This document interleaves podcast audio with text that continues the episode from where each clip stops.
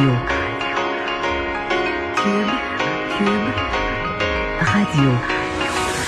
Le retour de Mario Dumont. Deux heures d'info. De 15 à 17.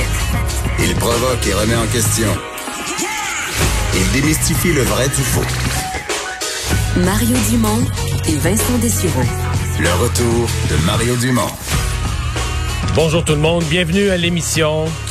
Mercredi 6 mai, euh, on a euh, du beau temps, ça a l'air que c'est la belle journée de la semaine, quoique les nuits restent assez froides cette semaine. Bonjour Hmm. Bon, Vincent. prévoit du, du gel. euh, Ouais, presque partout au. Québec. Faut dire que je pense pas qu'il y a beaucoup de gens qui avaient leurs annuels de plantés, là. Non, est un peu ça aurait pas été prudent. Ça demeure une semaine dégueulasse. là. Oui. Pour arriver à la fête des mères dans une semaine quasiment hivernale. Ouais, surtout que le pire s'annonce pour la fin de semaine. Alors pour ceux qui, euh, les quelques personnes qui euh, ont encore des week-ends, là, ben ce sera, euh, ce sera froid.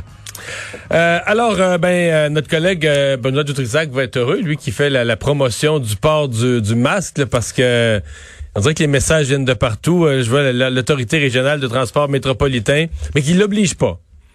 Il parle, c'est recommande fortement Ouais, le port du masque dans le transport en commun à Montréal. on sent qu'il y a une hausse de, de pression là-dessus. Là. On a vu l'opposition à, à Montréal qui a demandé ce matin. Eux, ils, eux, demandent de l'exiger, je pense. hein. L'obligation dans les transports en ça. commun.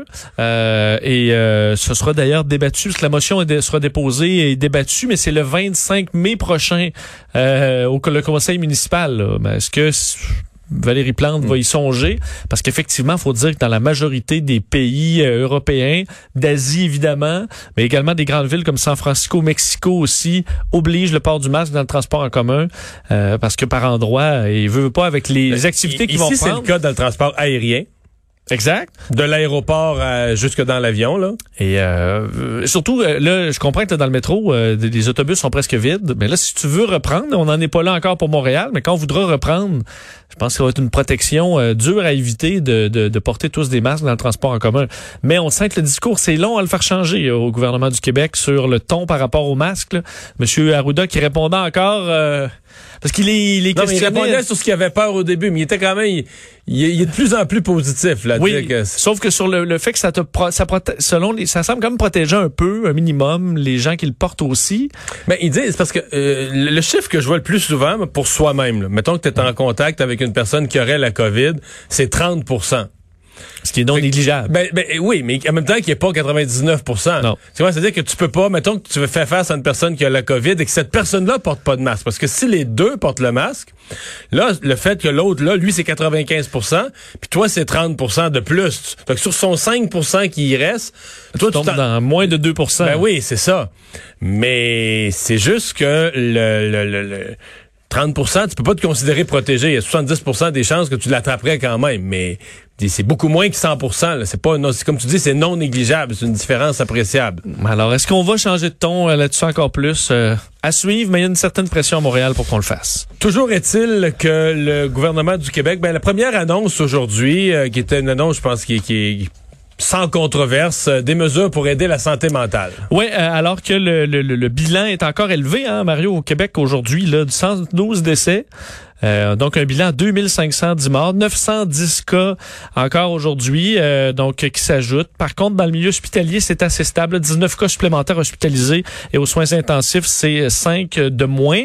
Euh, et euh, effectivement, on est en pleine semaine de la santé mentale. Alors c'était central dans l'annonce aujourd'hui euh, où euh, Madame McCann est allée faire l'annonce d'un plan, là, le, ce qu'elle appelle le plan d'action COVID-19 en santé mentale, un plan de 31 millions de dollars. Pour une raison, évidemment, c'est qu'on a l'impression que les, problèmes de santé mentale euh, augmentent et vont encore augmenter. Euh, je vous fais entendre là-dessus la ministre de la Santé. Et la littérature et l'état des connaissances sur les impacts du confinement sont très clairs. Le sommet de la courbe de la détresse psychologique survient plusieurs semaines après celui de la pandémie. On doit donc dès maintenant déployer des efforts pour aplatir cette courbe-là aussi. Alors, aplatir cette courbe-là euh, de problématiques en santé mentale, on le fera avec ce, ce, ce plan de 31 millions. Euh, on explique que ce qui sera, il y a certaines mesures qui sont déjà en place, là, comme euh, programme pour soutenir les personnes endeuillées. ça, c'est déjà en fonction des campagnes dans les, les, les, différents médias. Ce qu'on va ajouter à tout ça, plus de ressources et d'offres psychosociales un peu partout à travers le Québec. Embauche aussi d'experts qui sont qui travaillent au privé, qui seront donc embauchés au public. Bonification aussi du 811 pour offrir davantage de ressources en santé mentale. Et Madame McCann disait, n'hésitez pas, là, euh, appelez si vous avez des problématiques, on sera là pour vous. Alors euh, que 15% des gens rapportent avoir eu des situations de détresse psychologique, ce qui est une forte augmentation euh, au Québec. là, dans ce qui était plus controversé au niveau des annonces, évidemment, il y a deux, deux affaires. Il y a le dossier des garderies en général. Est-ce qu'on va être capable d'avoir assez de place? Et là, il y a cette décision particulière où on rehausse euh, de 60 à 70 ans l'âge jugé sécuritaire pour aller travailler auprès des enfants. Et ça, ça en fait sursauter plusieurs. Oui, parce que là, évidemment, on parle de, de réouverture. Il y a des questions euh, par rapport à bon plusieurs facettes de cette réouverture, mais aussi beaucoup de, gens qui euh, se bon, l'impression d'être à risque là, parce qu'ils sont entre 60 et 69 ans. Et on l'avait dit à certains moments là, que c'est dans quand même une, une, tranche d'âge qui est un peu plus à risque. Mais là, on a tranché, euh, et Mme Guilbeault l'a dit, le facteur de risque là, au Québec, c'est 70 ans.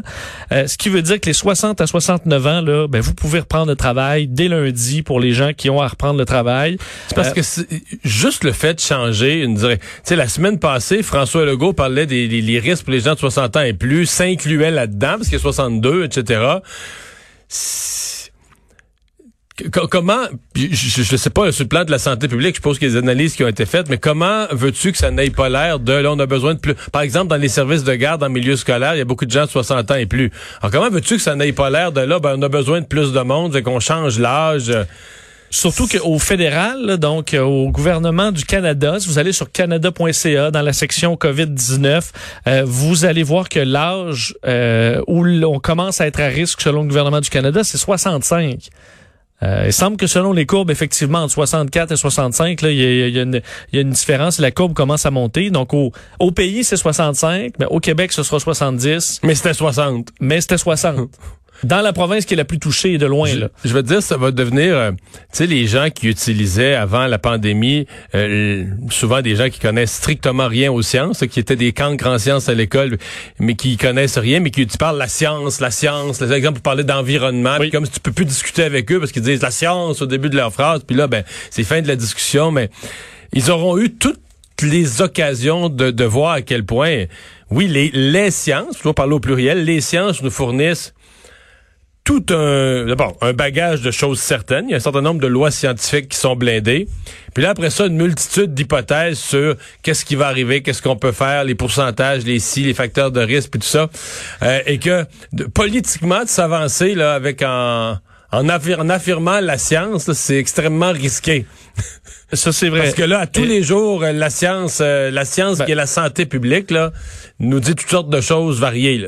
Et des fameuses études qui sortent honnêtement, là, ces temps-ci, j'essaie de suivre, mais il y en a une et son contraire, là. Surtout. Sur à peu près tout. Parce qu'on est dans des hypothèses, on a peu de cas, la maladie est jeune, elle vient d'arriver, fait que...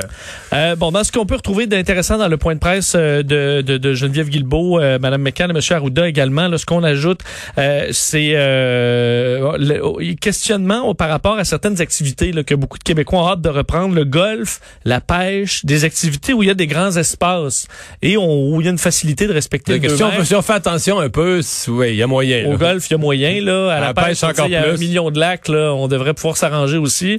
Euh, et ça, on sent très bien qu'il y aura des annonces bientôt. C'est d'ailleurs, euh, ça a été confirmé par Madame euh, Guilbeault. On était à faire le, les analyses finales, mais on s'attend que dans les prochaines semaines, on va nous dévoiler un certain plan de réouverture pour certaines parce activités. Que toutes ces activités-là ont quand même des, des espaces communs. Là, salle de bain, euh, terrain de golf, oui. quand même des toilettes. puis des fois, tu as la petite toilette sur le milieu du terrain, là, qu'on s'entend qu'il n'y ait pas désinfecté toutes les heures. Là. Oui. T'es à la pêche, tu peux être deux chums dans une chaloupe, t'es en dedans de deux mètres. Là. Oui, puis c'est ça. Mais est-ce que ça, si tu vis sur le même toit, si c'est une famille, c'est une chose, mais si c'est des chums, techniquement, ils devraient pas, euh, s'ils peuvent pas se rassembler chez eux euh, à Brossard, est-ce qu'ils peuvent le faire à La Tuque, là, Exact. À la pêche à 3 heures au nord de La Tuque. Dans un chalet, tout à fait. Et euh, Ouais. des questionnements, Madame euh, Guilbeault a, souhaité que les parents, par rapport à la rentrée euh, scolaire, là, préparent les enfants euh, avant le retour. Donc, euh, que chaque parent fasse un travail pour expliquer la distance, respecter les distances, laver les mains, tout ça dans le coude et tout ça. Et qu'elle avait confiance que les parents allaient être capables de, euh, de, de préparer les enfants à tout ça.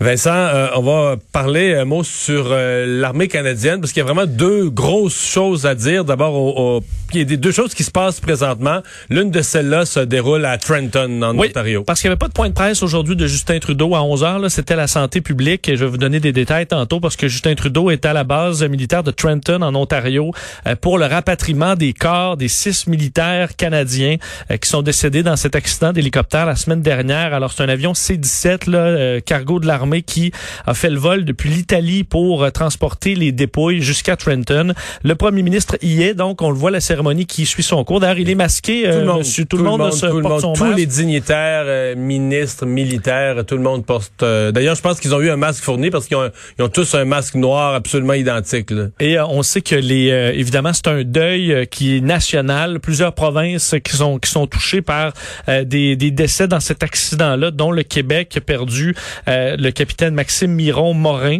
Euh, alors leur dépouille qui euh, revient euh, revient au pays. Évidemment, c'est une des scènes assez assez lourdes et une journée difficile pour l'armée canadienne. Donc, les dépouilles devraient descendre de l'avion dans les prochaines minutes. Et euh, bon, euh, plus dans un geste cette fois-là de, de solidarité, ça avait été annoncé. Euh, les euh, les snowbirds euh, qui se, se promènent à travers le Canada, mais là ils sont rendus chez nous, ils sont rendus au Québec. Oui, ils arrivent euh, à l'instant ou presque au, au Québec puisque c'est prévu pour 14h50 et c'est dans quelques minutes. L'équipe de démonstration aérienne des Snowbirds, on sait leur saison est pratiquement annulée là, de démonstration dans des spectacles aériens, mais on avait lancé du côté de l'armée canadienne l'opération Inspiration pour euh, souhaiter euh, du, du courage et féliciter le personnel de la santé. Donc, les appareils vont survoler des zones particulièrement avec les hôpitaux là, dans la plupart des grandes villes canadiennes. On a démarré cette opération-là dans euh, l'extrême est, dans les provinces maritimes, mais l'équipe arrive au Québec maintenant. Alors, devrait survoler Rimouski à 14h50. Alors, évidemment, ça peut changer là, euh, selon les, euh, les horaires, mais j'ai vu les ils, ils ont toujours deux jets là, qui passent avant. Et ils étaient passés déjà par Rimouski et Rivière-du-Loup. Alors, on peut croire que l'équipe va suivre sous peu. 14h50. Ça doit pas prendre de, c'est, c'est à peu près en auto, 1h10 euh, Rimouski, Rivière-du-Loup, mais ils doivent faire ça en dedans de ça. Hein? C'est assez vite, effectivement, euh, en snowbirds. Alors, 14h50, c'est prévu pour Rimouski. Rivière-du-Loup autour de 15h, 15h10. Ok, donc Et- c'est 10 minutes. 10-15 minutes. Et ensuite, le Saguenay, euh, 15h30 euh, au-dessus de Saguenay. Et D'ailleurs, la- la- l'équipe qui dit, vous n'avez pas besoin de vous réunir euh, pour, euh, Mais j'ai vu regarder. hôpitaux, ouais, mais j'ai vu des hôpitaux quand même dans la région de l'Atlantique là où les gens sortaient puis j'ai vu des, des, des infirmières pleurer l'émotion du moment. Ben, je voyais ça. entre autres aux États-Unis aussi des équipes qui le- les équipes américaines le font et honnêtement ça fait effet là. on voit vraiment des, des médecins, des infirmiers, infirmières qui ont les larmes aux yeux. C'est c'est un des rares spectacles qu'on peut quand même apprécier de façon sécuritaire tous chez nous sur les balcons, sur les terrains. Alors c'est d'ailleurs ce que l'équipe invite euh, alors de sortir les enfants, regarder vers le ciel. Vous pourrez voir et on va surveiller dans les prochains jours puisqu'ils devraient venir évidemment dans la région de Québec, la région de Montréal aussi dans les prochains jours. Alors on va surveiller leur horaire et on va vous tenir au courant.